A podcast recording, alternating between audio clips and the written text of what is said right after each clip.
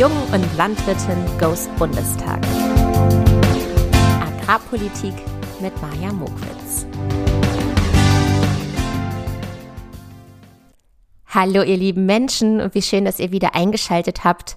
Bevor ich heute in die Thematik einsteige, ihr habt es ja schon wieder mitbekommen, es ist wieder eine agrarpolitische Folge, möchte ich einmal einen ganz kleinen Moment nutzen, um Danke zu sagen, nämlich an die Top Agrar, die ihre äh, Lieblingspodcast mal aufgelistet hat.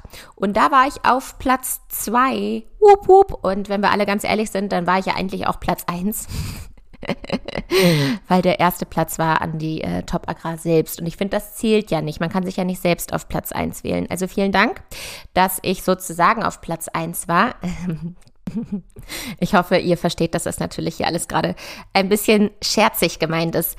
Dennoch möchte ich gerne auch die anderen ähm, Podcasts, die dort aufgezählt wurden, einmal hier erwähnen, denn ich finde, wir Podcaster beziehungsweise wir Agrarpodcaster, wir halten zusammen und unterstützen uns gegenseitig. Und deswegen einmal hier die Auflistung. Erstmal die Auflistung von der Top Agrar selbst.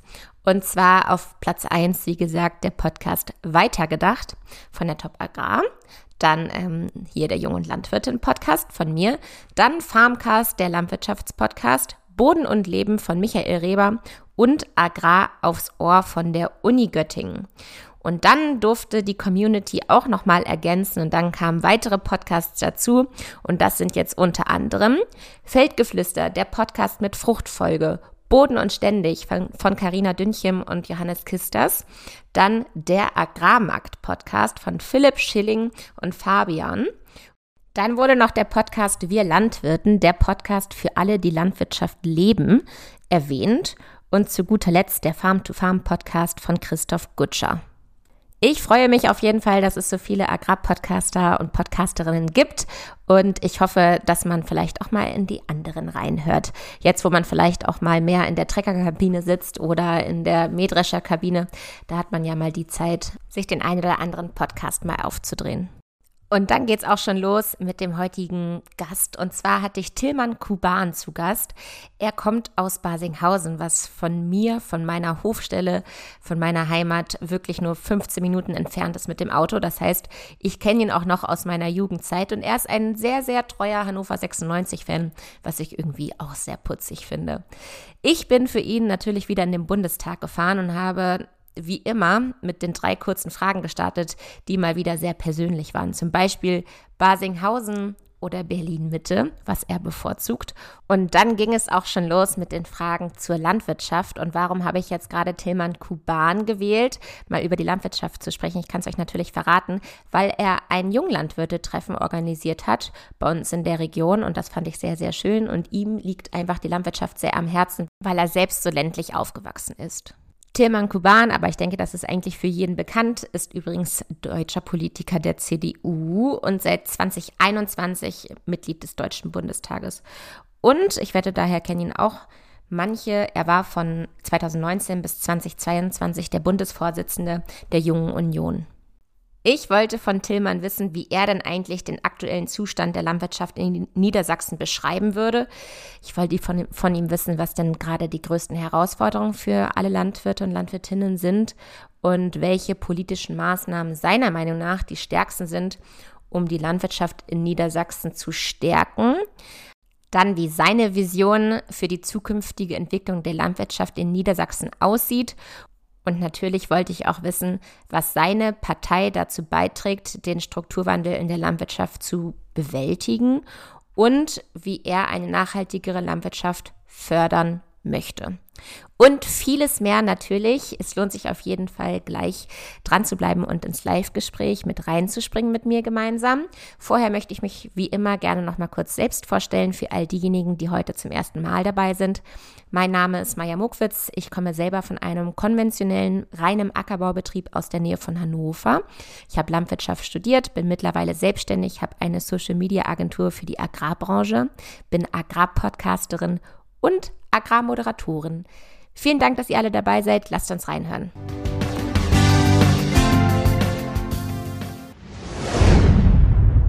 Basinghausen oder Berlin-Mitte? Auf jeden Fall Basinghausen. Sagst du eigentlich auch manchmal noch Basche? Oder hast du jemals Basche gesagt? Ja, gehört dazu. Wenn man daherkommt, dann äh, ist es eigentlich Basche. Ähm, es auch. Aber mhm. ich glaube, äh, für die Hörer deines Podcasts wahrscheinlich nicht sofort verständlich. Vielleicht kennen die meisten dann doch eher noch, wenn überhaupt, Basinghausen. Wohnst du eigentlich richtig in Basinghausen oder Dorf, Dorf? Ähm, ziemlich genau daneben, Kirchdorf, äh, ah, ja. Basinghausen, genau, aber es ist äh, so im Übergang, aber 2000 Einwohner. Okay, ja, das zählt schon. So, nochmal Politik oder doch lieber mehr an den juristischen Bereich? Jura hat mir schon Spaß gemacht, äh, aber Politik ist meine Leidenschaft und wenn man sein Hobby zum Beruf machen kann, ist das, glaube ich, für die meisten Leute so das größte Geschenk. Ja, das stimmt. Perfektes Alter, um sich für Politik zu interessieren. Man kann nicht früh genug anfangen. Auf der anderen Seite würde ich aber auch sagen, es ist auch nie zu spät. Also mhm. jetzt schön zwei Floskeln rausgehauen, fünf Euro ins Phrasenschwein. ähm, aber nee, also äh, klar, ich habe irgendwie angefangen, mich mit äh, 18 zu engagieren. Wollte ich gerade ähm, fragen, wann dein Alter war. Genau, mit 18 war einfach so eine Zeit, wo ich äh, mich, wo ich ein bisschen mehr Zeit hatte noch, war vor dem Abi und dann habe ich ähm, mich da engagiert, äh, weil ich ehrlicherweise aus dem Fußball komme, habe da im Fußball früher viel gemacht als Trainer, Schiedsrichter ähm, und dann ähm, hat mich der damalige Vorsitzende der Jungen Union äh, überzeugt, sich nicht nur für die Fußballkids einzusetzen, sondern für alle Jugendlichen in Basinghausen. Und dann gab es den berühmten Nachtzug, für den wir uns eingesetzt haben. Und so bin ich dazu gekommen. Was ist Konkretes der berühmte Projekt. Nachtzug? Ja, äh, die Story habe ich schon ein paar Mal erzählt, aber äh, ich hau sie auch gerne nochmal raus. Wir äh, haben uns damals dafür eingesetzt, dass äh, am Freitag und Samstag äh, ein Nachtzug fährt aus Hannover Ach nach so. Basinghausen, weil ah, okay. man nämlich den äh, ersten Zug um 0.30 Uhr hatte. Das war eindeutig zu früh und der, äh, der, der erste, das war der letzte Zug, sorry. Hm. Und der erste Zug war äh, um ich glaube 5.30 Uhr, das war meistens dann schon sehr hart. Ja. Äh, und ja, heute fährt ein Nachtzug um 3 Uhr. Äh, und von daher sind wir, äh, ja, haben wir uns da durchgesetzt, aber da haben wir damals Unterschriften gesammelt, äh, junge Leute für überzeugt und so bin ich zu Jung und Jung gekommen. Okay. Cool. Ähm, Fußball ist heute immer noch ein Thema. Wir sitzen hier neben einem ähm, 96-Trikot.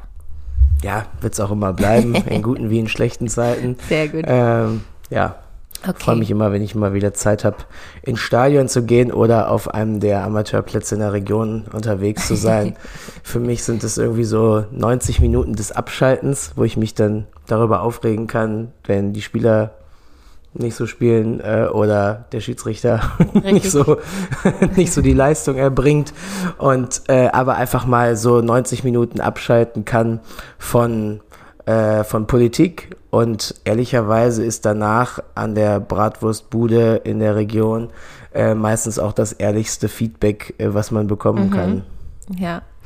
Ähm, ja, Tillmann, stell dich doch gerne einmal kurz vor. Wir wissen noch gar nicht so richtig, wer jetzt hier am Mikro sitzt. Du hast natürlich schon vieles verraten, aber ich fände es schön, wenn du dich einmal kurz vorstellst und dann auch sagst, wie dein Weg in die Politik war. Mit dem Nachtzug. Mit dem Nachtzug habe ich schon erklärt, genau. Ja, Tillmann Kuban, 35 Jahre alt, ähm, jetzt Bundesvorsitzender der Jungen Union gewesen, mhm. die letzten fast vier Jahre und ähm, bin nun Bundestagsabgeordneter für die südliche Region Hannovers, also eigentlich alles südlich der A2 äh, und jetzt äh, im Deutschen Bundestag. Und natürlich in der südlichen Region Hannovers ist auch viel Landwirtschaft ähm, und im weiteren Niedersachsen natürlich sowieso. Von daher, ich komme nicht ursprünglich aus der Landwirtschaft, sondern bin Jurist, mhm. einfacher biertrinkender Jurist, sage ich immer. Deswegen muss ich viel mehr äh, Technik verstehen.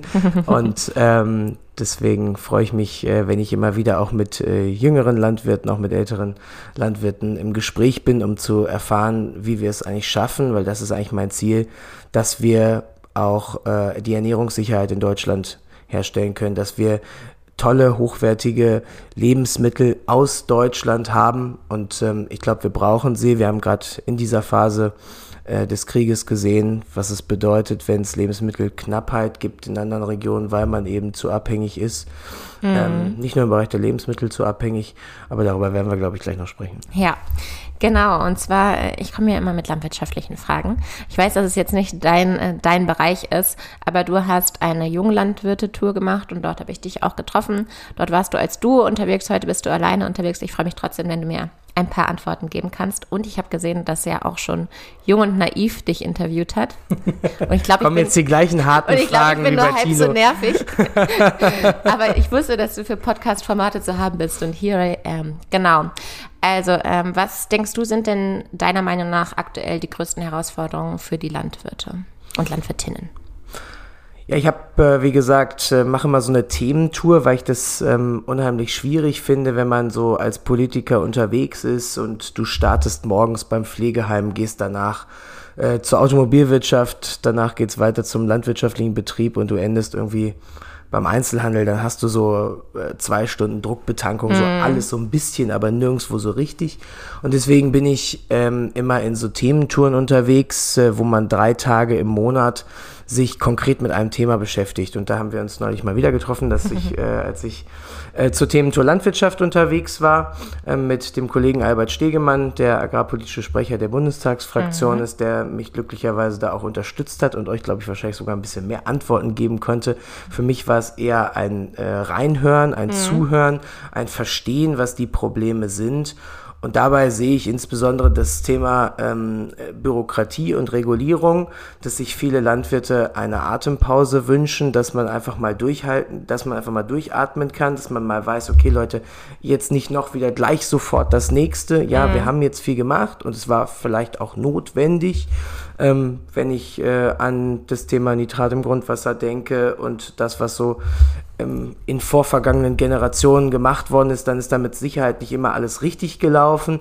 Aber da hat man eben jetzt umgesteuert und es kommt jetzt halt immer wieder sofort das nächste oben drauf und nochmal wieder mhm. oben drauf und nochmal wieder oben drauf, wo man noch gar nicht die Auswirkungen sieht der getroffenen Maßnahmen. Und äh, da wünschen sich viele eine Atempause. Und was mir besonders am Herzen liegt als Thema ist ähm, die Frage der Hofnachfolge, mhm. weil ich das unheimlich wichtig finde, dass wir junge ähm, Menschen dafür begeistern, auch als Landwirte äh, zu praktizieren und unterwegs zu sein und nicht äh, hier eine Struktur in Deutschland zu bekommen, wo irgendwie große Investoren aus China oder anderswo ähm, dann große Flächen aufkaufen und hier anbauen, sondern dass wir äh, immer noch den Landwirt vor Ort äh, haben, der ehrlicherweise im Dorf auch die Stütze ist, wenn es darum geht, den Maibaum aufzustellen, wenn es darum geht, den Rasen des Fußballplatzes zu mähen oder die Straße von, ähm, Schnee, die Straße zu von Schnee zu befreien. Genau. Mm. Also von daher ist mir das persönlich äh, ein Herzensanliegen und da deswegen habe ich mich sehr gefreut, dass wir auch dieses Treffen mit den Junglandwirten hinbekommen haben. Wie würdest du aktuell den Zustand der Landwirtschaft in Niedersachsen beschreiben? Zustand, Schrägstrich, Laune?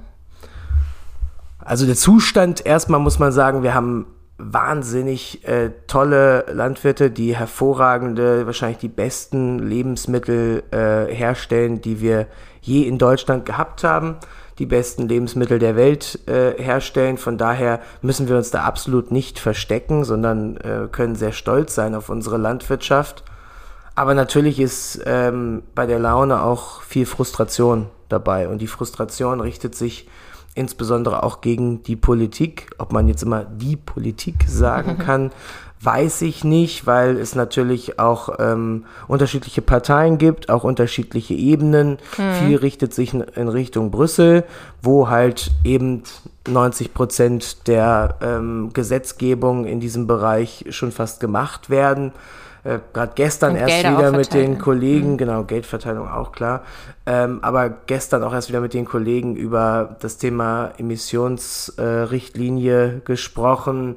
IID ähm, ist das Stichwort und ähm, ja, da gibt es einfach wahnsinnig viel Frustration und wir befinden uns, das ist das, was mich eigentlich so sauer macht, wir befinden uns in einem ständigen Abwehrkampf. Mhm. Ja? Es geht nicht mehr darum, ähm, zu gestalten und zu sagen, hey Leute, wie machen wir jetzt gemeinsam eine Transformation hin auch zu dem, was äh, die Menschen möchten, was der Markt will, dass wir mehr Tierwohl haben, dass wir ähm, auch unseren, unser Grundwasser äh, schützen. So, lass es uns doch gemeinsam nach vorne machen. Vielleicht müssen wir in einigen Bereichen besser werden, in anderen Bereichen läuft es vielleicht auch schon ganz gut. Sondern es geht immer nur darum zu gängeln und hier nochmal Verbote aufzuerlegen. Mhm. Und ähm, ja, und wir, die sich vielleicht damit ein bisschen näher beschäftigen als andere, die da ideologisch rangehen, ähm, ja, befinden uns in einem ständigen Abwehrkampf und das, ja, das macht keinen Spaß, muss ich ganz ehrlich gestehen. Mhm. Was findest du sind politische Maßnahmen, die deiner Meinung nach die Landwirtschaft in Niedersachsen am meisten stärken?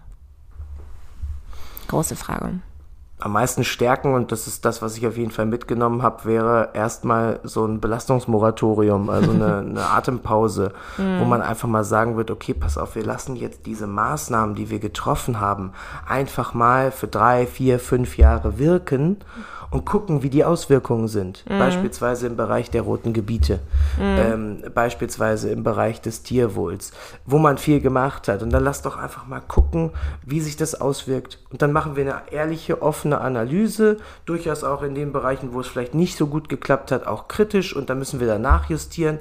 Aber wie viel wir jetzt immer wieder oben drauf satteln, da sind viele Leute frustriert. Ähm, und der zweite Punkt, den ich äh, wichtig finde, ist, ähm, dass wir über die Frage des Potenzials der Digitalisierung sprechen. Mhm. Wenn wir über Smart Farming reden, dann gibt es heute da auch viele Lösungen, gerade auch in diesem Bereich, zum Beispiel über das Thema Pflanzenschutz reden, wenn wir äh, heute schon viel, viel genauer als mhm. vor äh, was ich, noch zehn Jahren oder mhm. 20 Jahren sowieso äh, gucken können, okay, welche Pflanze braucht denn jetzt vielleicht etwas mehr Schutz, welche braucht weniger Schutz, welche muss ich jetzt bewässern, welche muss ich vielleicht nicht bewässern oder ähnlichem. So, da mhm. gibt es viel, viel mehr Möglichkeiten und sehe eben viele Junglandwirte, die ähm, sich genau damit beschäftigen und dieses Potenzial auch nutzen wollen, weil sie Spaß daran haben, ähm, ihren Job auszufüllen, weil sie Lust darauf haben, Lebensmittel zu produzieren, ähm, aber sie brauchen dafür natürlich eine gewisse Planbarkeit. Das ist sozusagen, das ist der, der Kernpunkt des Ganzen. Wenn ich eine Investitionsentscheidung treffe, dann gilt das eben nicht nur für, was weiß ich, jetzt wird viel über BASF geredet oder über Automobilindustrie, wo treffen Sie auf dieser Welt Investitionsentscheidungen? Die Landwirte in Deutschland treffen genauso, äh, mhm. vielleicht nicht jede Woche, aber ähm, auch in ihrem Leben Investitionsentscheidungen und ja, sie wollen. Von Megastellen, ne? die Millionen kosten. Genau, und sie mhm. wollen am Ende eben wissen, ob sich das am Ende rentieren kann. Mhm. Ganz ehrlich, wir als Staat sind nicht dafür da, dass jeder Markt funktioniert. Mhm. Und es ist auch nicht unsere Aufgabe. Wenn jemand eine Investitionsentscheidung trifft, dann geht er in ein gewisses Risiko. Wenn der Markt deine Produkte nicht mehr abnimmt, mhm. dann musst du auch damit leben, dass du dieses Risiko trägst. Wenn sich aber alle halbe Jahr die Rahmenbedingungen verändern, weil die Politik immer wieder neue Leitplanken Ja, setzt, das wollte ich gerade sagen. Dann äh, mhm. sagst du natürlich, ey, wie soll ich denn in diesem Umfeld eine vernünftige Investitionsentscheidung treffen? Ja. Wir beschweren uns immer als Deutsche darüber, dass wir eine, dass wir Rahmenbedingungen haben äh, oder dass wir in anderen Ländern die Situationen haben, wo Menschen äh, oder wo, wo wir eben nicht stabile Rahmenbedingungen haben, weil wir keine Rechtssicherheit haben und mhm. so weiter. Manchmal habe ich das Gefühl, wir fangen selbst schon an, in diese Richtung zu ticken. Mhm. Ja, spannende Aussage. Ähm, wie, beur wie beurteilst du die Agrarpolitik auf EU-Ebene? ja, big topic. Mhm. Ähm, in der Tat, wie eben schon gesagt, kommt viel Gesetzgebung, natürlich auch viel Geld äh, aus Brüssel in diesem Bereich weiß nicht, ob man immer nur mit dem Finger nach Brüssel zeigen sollte und sagen sollte, die sind alle doof. Mhm. Am Ende betreiben wir auch viel, wir nennen das immer in Deutschland Golden Plating, ähm, weil wir es immer noch verschlimmbessern. ja, weil wir diejenigen sind, die, äh, die es danach äh, nochmal wieder komplizierter machen in Deutschland für die Landwirte, für alle anderen ehrlicherweise auch anstatt mal zu sagen, also ich frage mich dann immer so, wenn ich jetzt unterwegs bin, auch manchmal so in Osteuropa äh, und mir angucke, wie Landwirtschaft äh, oder auch anderes in Bulgarien, Rumänien oder so funktioniert. Mhm. Die sind auch Mitglied der Europäischen Union. Selbst wenn man nach Frankreich guckt, ja, also anderes Thema hat jetzt mit Landwirtschaft nichts mhm. zu tun, aber gerade gestern darüber mit einem Kollegen diskutiert und gleich haben wir das Thema im Ausschuss Industriestrompreis sagt man uns, ja, wir kriegen das mit der Europäischen Union nicht durch. Seit gucke ich nach Frankreich, sehe ich, dass die einen Industriestrompreis haben. Denke so, hä? Also, mhm. das ist halt irgendwie auch, wir, wir sind da manchmal, glaube ich, auch zu kompliziert. Also, es liegt nicht immer nur an Brüssel und man sollte nicht so, äh, wir dürfen, müssen aufpassen, dass wir nicht äh, antieuropäisch werden, ja, weil wir gerade ja. in dieser Zeit gesehen haben, dass wir äh, Europa brauchen, dass wir als Europa zusammenstehen müssen. Wir erleben einen Krieg in Europa, wo äh, Russland einen brutalen Angriffskrieg auf die Ukraine führt. Ähm, und in dieser Zeit will ich nicht, dass wir antieuropäische Tendenzen stärken, sondern am Ende geht es darum, als Europäer zusammenzustehen, hm. aber eben auch in Europa zu begreifen, dass wir diesen Krieg haben. Vielleicht kurze Anekdote. Ich war letztes Jahr in, ähm, in Brüssel hm. und habe dort die Generaldirektorin Umwelt getroffen. Und es war irgendwie, weiß nicht, so in April oder so. Und da habe ich äh, ihr gesagt, ja, was sind denn jetzt so Ihre nächsten Projekte? Und sie führte mir so auf, 1, 2, 3, 4, 5. Und ich so, ja, das sind die gleichen Projekte, die Sie mir schon vor zwei Jahren erzählt haben. Und so, ja, genau, das ist ja meine Agenda für diese Legislaturperiode. Und ich so, ja, aber wir haben jetzt Krieg in Europa, äh, vielleicht sollte man diese Agenda jetzt mal anpassen. Nö, nö, also die Agenda sei festgelegt und die müsse jetzt durchgezogen werden. Ja, und das ist halt das, wo ich mir so denke, ey Leute, wir reden über Zeitenwende, mhm. aber Zeitenwende endet halt nicht bei 100 Milliarden für die Bundeswehr, sondern Zeitenwende geht halt auch in anderen Bereichen weiter. Und da muss man eben dann mal sehr genau gucken, wie wir wir auch die Ernährungssicherheit auf dieser Welt ähm, sicherstellen, wenn die Kornkammer Europas ähm, mit der Ukraine gerade leider äh, unter Beschuss steht äh, und damit in Anführungsstrichen auch ausfällt, neben allem schwierigen menschlichen Leid, was wir dort sehen. Mhm. Mhm. Wie denkst du, kann denn oder was kann die Politik dazu beitragen, den Strukturwandel in der Landwirtschaft in Niedersachsen zu bewältigen und zu unterstützen? Anreize statt Verbote. Ähm, mhm. Das ist äh, für mich ganz entscheidend. Ja, man braucht in manchen Bereichen auch mal Ordnungsrecht, aber ähm, am Ende geht es vor allem darum, die Leute zu bewegen, zu sagen, hey, geht, macht euch auf den Weg, weil der Markt fragt diese Produkte. Ähm, und wir erleben das ja auch schon, ähm, dass wir am Ende viele Junglandwirte haben, auch ältere ehrlicherweise, die sich auf den Weg gemacht haben, dass sie äh, eben nachhaltiger produzieren, dass sie sich mehr Gedanken machen über Pflanzenschutz, dass man sich über, dass man heute ähm, wie selbstverständlich äh, auch Insektenschutz äh, betreibt. Wir haben, glaube ich, mit dem niedersächsischen Weg auch ein Musterprojekt auf den Weg gebracht, wo es äh, darum geht, gemeinsam zwischen den Umweltschutzverbänden und der Landwirtschaft einen mhm. Prozess zu moderieren, damals Bärbel Ottekinas. Äh, genau, die hatte ich gestern das, zu Gast. Genau, super. ähm, die wird dir wahrscheinlich im Detail noch viel, viel mehr dazu sagen können. Mhm. Aber wo man eben zeigt, man macht es gemeinsam und ähm, dass man eben am Ende dann auch die richtigen Anreize dafür setzt, dass diejenigen umsteigen, das ist äh, mein Weg und nicht immer nur mit der Keule so moralisch von oben herabkommen. Das ähm, ja, wäre mein Ansatz. Mhm. Thema Klimawandel. Was glaubst du, kann die Landwirtschaft in dem Bereich reißen?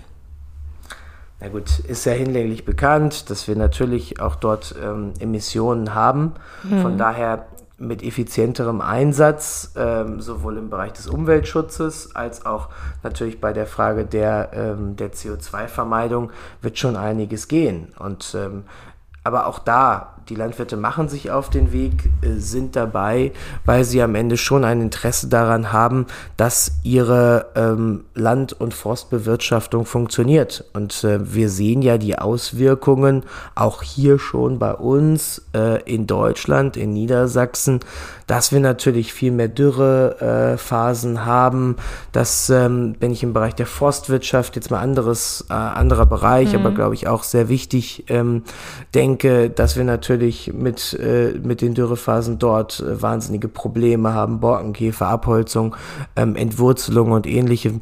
Das ist etwas, was ja nicht von ungefähr kommt. Und genauso sehen wir das eben auf den Feldern. Ähm, wir sehen, dass wir viel mehr bewässern müssen, äh, wo, wir, wo wir wissen, Wasser wird ein sehr äh, knappes Gut. Ähm, und deswegen die Auswirkungen haben die Landwirte ja als erstes zu spüren und deswegen machen sich eben viele da auf den Weg. Mhm. Mhm. Ich habe dir ja gesagt, es dauert genau 20 Minuten. Wir sind jetzt schon bei 19 Minuten. Deswegen eine letzte Frage noch, bevor du gleich weiterziehen musst.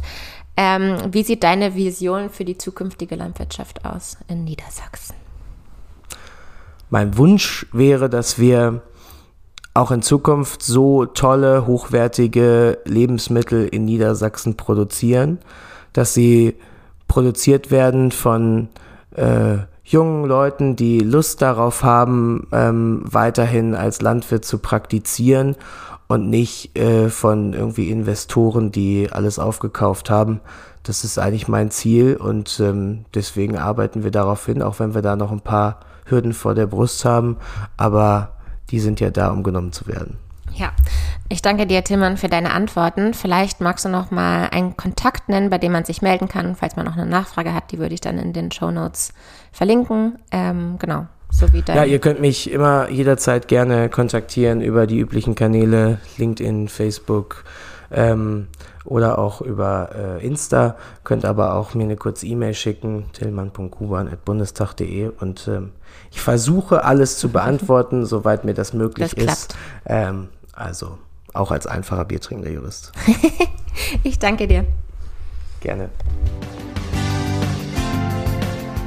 Ihr Lieben, vielen Dank fürs Zuhören bis hierhin. Falls ihr noch konkrete Fragen an Tilman Kuban habt, dann könnt ihr ihm natürlich gerne schreiben. Ihr findet seine Kontaktdaten wie immer in meinen Show Notes.